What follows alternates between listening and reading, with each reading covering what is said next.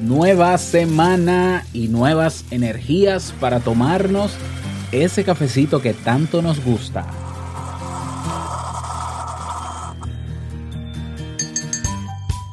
Hay quienes han decidido emprender, montar su negocio y ser lo más independiente que se pueda. Y en su decisión deciden prepararse bien, conocer todos los trucos y arriesgarlo todo. Sin embargo, puede que esa persona sepa hacer trampas grandes, pero si lo que necesita es disparar con arco, tendrá que aprenderlo. ¿Que ¿De qué estoy hablando? Te lo explico mejor con esta historia. Escucha.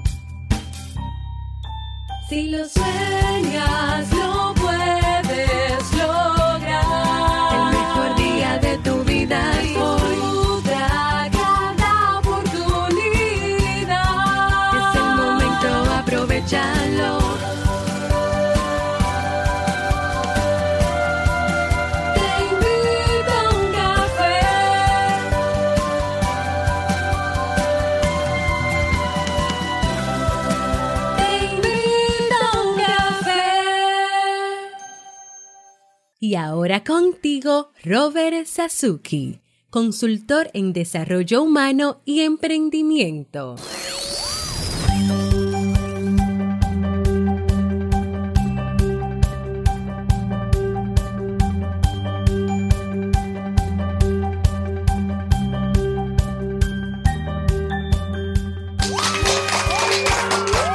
Hola, ¿qué tal? Con esa energía positiva, esos aplausos y aquí tu cafecito. Mmm, qué rico huele. Mm, Dios mío.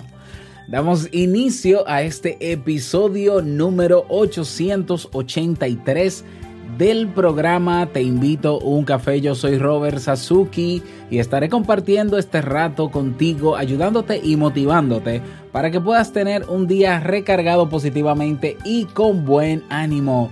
Esto es un podcast y la ventaja es que lo puedes escuchar en el momento que quieras, no importa dónde te encuentres o lo que estés haciendo, ¿eh?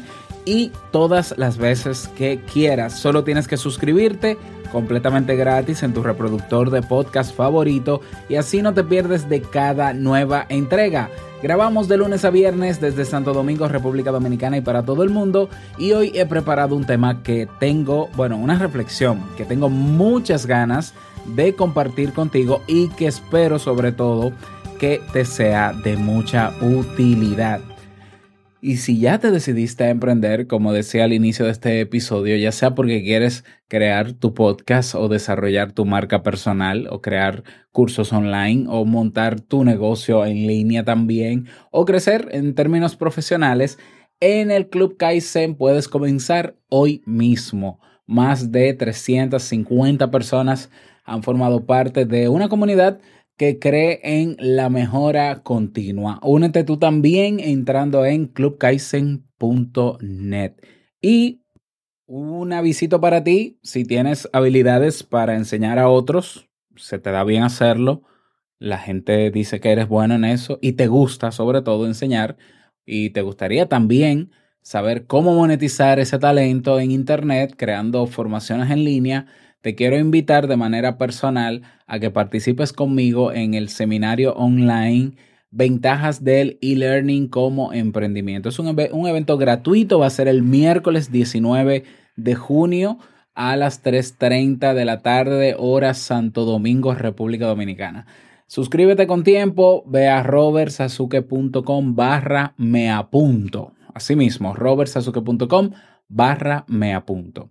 Agradecer a todas las personas que nos acompañaron, a Jamie y a mí el sábado pasado en Casa Barista. ¿eh? Fuerte abrazo para todos los que estuvieron ahí con nosotros y esperamos reunirnos nuevamente. Vamos a comenzar con el tema, pero no sin antes escuchar la frase con cafeína. Porque una frase puede cambiar tu forma de ver la vida te presentamos la frase con cafeína.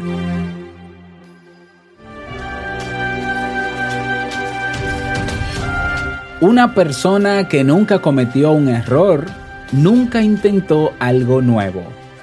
Albert Einstein.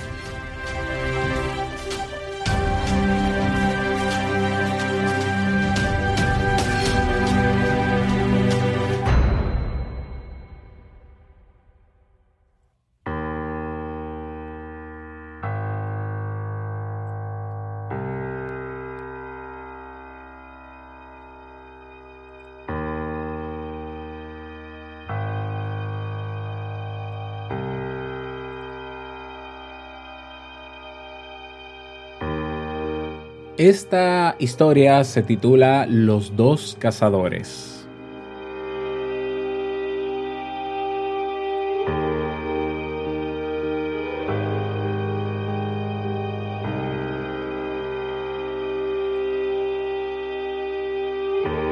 Érase una vez dos miembros de una tribu de cazadores que se habían cansado de seguir las órdenes del jefe, un autoritario que acaparaba todos los beneficios del trabajo del clan. Los dos jóvenes decidieron separarse del grupo, acompañados de sus respectivas esposas. Se llevaron una parte razonable de las reservas de comida y desaparecieron en plena noche. El plan original era crear un nuevo grupo de cuatro individuos, pero los dos varones no se ponían de acuerdo sobre la forma de actuar. Como no podían volver a la tribu, optaron por irse cada uno por su lado. Sin embargo, acordaron para volver a encontrarse en el mismo lugar dos lunas más tarde para saber cómo les había ido. Historia del primer cazador. El primero de los hombres tenía muy claro su plan, cazar una presa grande para disponer de comida, pieles y huesos que podría usar para hacerse con alguna de las tribus menos importantes de la zona.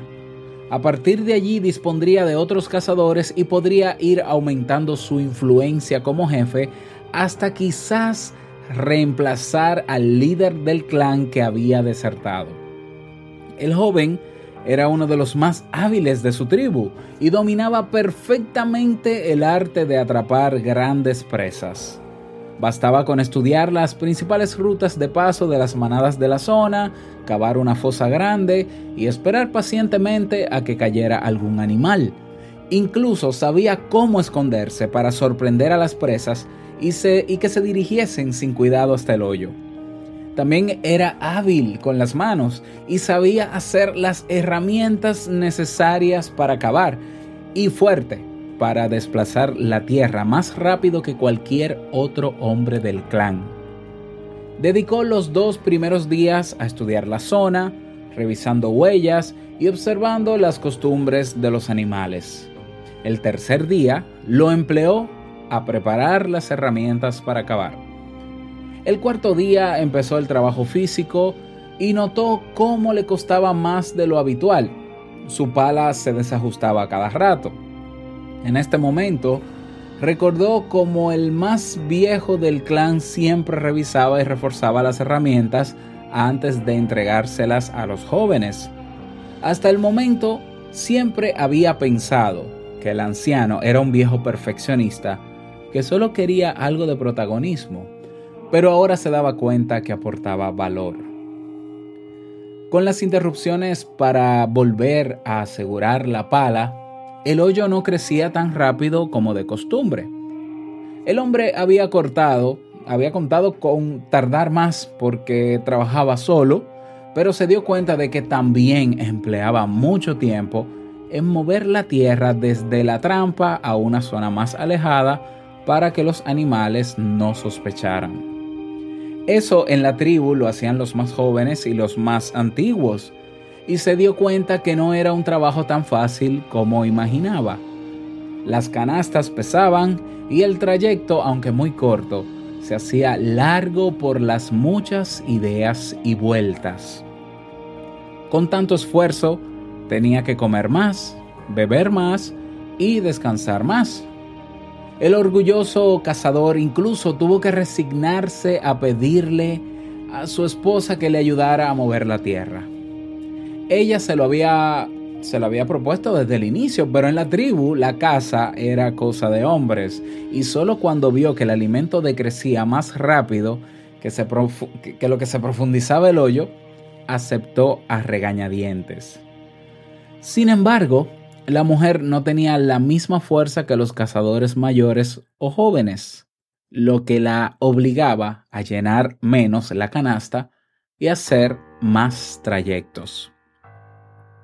Pasaron los días y cuando las reservas estaban a punto de acabar, finalmente el cazador pudo tapar el hoyo con camuflaje de ramas y hojas. Ahora solo quedaba esperar. Pero pasar tanto tiempo cavando una trampa no era efectivo. Con la tribu era cuestión de unas horas y el trabajo pasaba desapercibido. No fue así con este intento. Los animales acostumbrados a pasar por la zona habían detectado la presencia humana durante varios días y simplemente ya no usaban este camino. El primer cazador y su esposa esperaron en vano. Su trampa, tanto les había costado, no atrapó a ningún animal.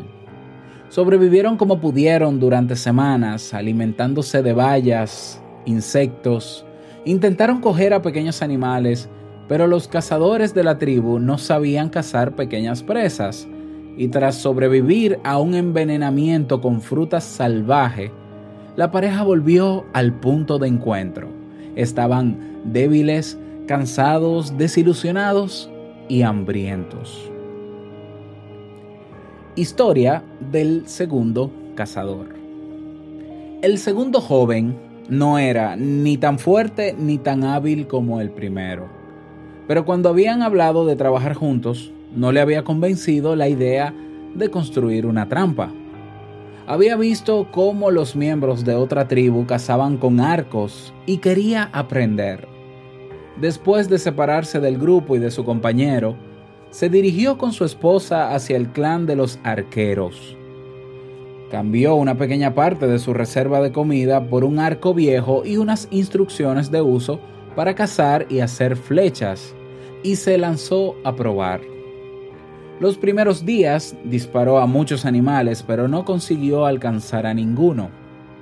Perdió muchas flechas, pero comprobó como en muchos intentos que podía recuperar el proyectil para otros usos y de todos modos fabricar nuevos no era tan complicado. Fue comiendo con su esposa de las reservas durante varios días, pero finalmente probando suerte, encontraron una técnica para cazar aves. Cuando encontraban a un faisán o a una gallina salvaje, ambos se acercaban lo máximo posible desde dos puntos. Una vez el cazador estaba listo, la mujer avanzaba para espantar el animal. En el momento del despegue, el joven tenía una oportunidad de acierto y tras varios intentos infructuosos, lo consiguió. Cuando perfeccionaron sus técnicas, se dieron cuenta que a pesar de cazar animales pequeños, conseguían más comida de la que necesitaban y se dedicaron a intercambiar el exceso por herramientas y otro arco. El joven enseñó a su esposa a cazar y compartiendo experiencias y trucos, aprendieron a matar cualquier animal que un arco podía derribar. Bien equipados y con las reservas de comida llenas, se dirigieron al punto de encuentro. El encuentro. Cuando vio en qué estado se encontraba su compañero, el segundo cazador se apiadó de su situación y compartió parte de su comida. La otra pareja se quedó descansando unos días mientras los dos arqueros seguían abasteciéndoles de comida. Cuando el primer cazador se repuso, le dijo al otro, Agradezco que me hayas ayudado y la verdad que no te ha ido mal con el arco. Pero vamos, tú y yo somos cazadores de presas grandes. Fui presumido al pensar que podía lograrlo yo solo, pero si no te hubieras ido por tu cuenta y me hubieras ayudado, lo hubiéramos logrado. Y todavía estamos a tiempo. Ven conmigo. No puedes vivir esta vida de arquero matando aves y conejos hasta has tenido que ser ayudado por tu esposa. Entonces el segundo joven le contestó, lo siento, te ayudé porque me apiadé de ti, pero ahora que te he salvado, cuestionas mis decisiones y quieres convencerme de optar por una estrategia que te llevó al borde de la muerte. Si quieres quedarte, bien, pero tendrás que aprender a usar el arco y a seguir mis directrices. Y si no, puedes ir a donde quieras, pero no voy a seguir manteniéndote ni darte más comida a cambio de nada. Así acaba la historia y no sabemos qué decidió el orgulloso primer cazador. Pero es suficiente para enseñarnos algunas cosas. Esta historia, escrita por Antoine Kerfan, eh, muy interesante, pues eh, nos llama a la reflexión en algunos aspectos. Y vamos a continuar con este tema, pero antes una pequeña pausa. Disfruta de un fresco y renovado podcast, Duke Plus, con canción del día incluida, libre de anuncios, acceso a más de 800 episodios y muchos beneficios más. Ingresa a www.tiuc.plus y con tu colaboración nos ayudas a producir la serie documental de Te invito un café. Recuerda, tiuc.plus. Como dice el título de este episodio, hay personas que sueñan en grande. Eh, y hay unas que sueñan en grande y quieren arriesgarlo todo. Ya, y van por todo. Y dicen, voy a quemar los barcos y voy por todo, en grande. Voy a vender mi casa y con ese dinero voy a tomar un préstamo enorme para hacer las cosas bien, porque las cosas se hacen bien o no se hacen. Y entonces, bien. Entonces, eh, son personas ¿no? que al arriesgarlo todo, tratan de descubrir todos los trucos, hacer todas las capacitaciones posibles, tener todas las validaciones, certificaciones, reconocimiento posible, se convierten en grandes estrategas y teóricos, eh, eh, se, se aprenden de memoria las claves del éxito por las que han pasado otros y por las que han sido exitosos pero no se, no se detienen a pensar en algo. Cualquier persona exitosa o que tú ves exitosa en este momento tuvo que empezar de pequeño. Tuvo que comenzar de pequeño. Puedes buscar cualquier biografía, cualquiera. Habrán dos o tres excepciones, pero la mayoría de los grandes de las, bueno, de las personas que se consideran exitosas en términos económicos y demás, comenzaron en pequeño. Sin, sin embargo, nosotros creemos que, bueno, yo, yo tengo que estar a ese nivel, yo tengo que, que entrar en ese terreno, yo, yo voy a hacer lo mismo que Warren Buffett, yo voy a hacer lo mismo que, que, que, Steve Jobs, yo voy, a hacer, yo, voy a, yo voy a cambiar el mundo. Un momento, si lo quieres hacer como lo hicieron ellos, tienes que empezar pequeño. Entonces, piensa en grande, sueña en grande, claro que sí, tienes derecho a eso. Pero comienza con el paso de hoy. El paso de hoy es el que te garantiza que puedas dar un paso mañana. Y cada paso que vas dando cada día son los que te garantizan que comenzarás poco a poco a tener éxito, que sabemos que es un, un concepto relativo en cada persona, pero lo que tú quieres lograr es mucho más fácil y es indiscutible que tengas resultados si comienzas paso por paso. Entonces, la primera enseñanza que yo creo que nos deja esta historia es eso, no empieces a lo grande. Piensa a lo grande. Sí, claro que sí. Sí, sí, yo voy a cambiar el mundo. Perfecto, qué bueno. Comienza lavando la losa, como digo yo. Comienza con una hoja y un papel a escribir, a esquematizar, a probar. No, porque yo voy a ser un gran vendedor. Comienza a vender ahora. Busca algo que tengas y véndelo. Ya. No, porque a mí me gustaría ser un conferencista, un speaker. Busca cinco personas en tu barrio, en tu sector, y proponles darle un taller de lo que quieras, una conferencia motivacional, y descubre si puedes motivarlos. Y luego que termines, pregúntale, ¿se sintieron motivados? ¿Ya? No, porque entonces a mí me gustaría ser un buen, eh, no sé, eh, voy a poner una tienda. Bueno, sí, bueno, bueno, pues comienza a ver qué es lo que vas a vender en la tienda y comienza a ofrecerlo. Comienza, comienza en pequeño. Todos estos grandes que están por ahí, ¿no? Que, que, que solo vemos eh, este momento, su momento, ¿no? De éxito y de grandeza. Todos han contado la misma historia. Empezaron en una habitación con un, comput- un computador viejo, en un garaje, en la calle, algunos sin casa, otros en la cárcel, otros salieron de vicios, Ya, no, es que tampoco utilices esa metáfora, ¿no? Para hacerlo así. Pero empieza pequeño, por Dios. ¿Qué es lo mínimo que tienes en este momento que te puede ayudar a comenzar a trabajar en eso que quieres lograr? ¿Qué es lo mínimo? Ah, yo quiero hacer, hay gente que me dice, yo quiero hacer videos para YouTube, pero es que me falta una cámara. Y yo, ¿tú tienes un móvil? Sí. Un iPhone. Eh, El iPhone tiene excelente cámara. Sí, pero no es lo mismo. Claro que no es lo mismo, pero es que hasta los YouTubers, cuando comenzaron, comenzaron con una cámara mala. Eh, ya, lo ves. Esa es una enseñanza. No empieces a lo grande. Empieza pequeño. Vas a llegar en algún momento, no sabemos cuánto. Más que preocuparte cuándo vas a llegar y cómo vas a llegar, preocúpate en, los pasos del día a día. Cada paso diario debe ser un check de éxito. ¿Ya? Otra enseñanza que nos puede dejar esta historia, desde mi punto de vista, obviamente, eh, si tomas acción en algo, si emprendes, tienes que aprender cosas, lo quieras o no. ¿Ya? Tienes que aprender cosas. ¿Ya? Eh, lo, lo que pasa con el arquero, el primer cazador, él no sabía cazar con arco, porque para él eso era poca cosa. Eh, él sabía cazar presas grandes y lo hizo todo como lo hacían en su tribu, pero no cazó presas grandes.